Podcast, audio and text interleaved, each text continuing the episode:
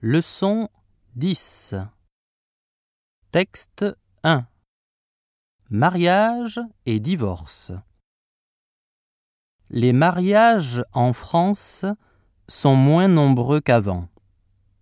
Au contraire, les divorces sont plus fréquents qu'avant.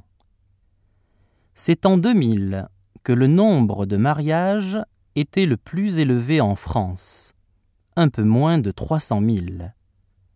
Cependant, depuis 2000, ce nombre diminue de plus en plus chaque année. Le nombre de divorces, lui, augmente de plus en plus. Néanmoins, cette situation n'est ni nouvelle ni spéciale à la France. À partir des années 1960, les divorces ont augmenté partout en Europe. Actuellement, en France, il y a environ deux fois moins de divorces que de mariages. Bientôt, peut-être, le nombre de divorces sera le même que le nombre de mariages.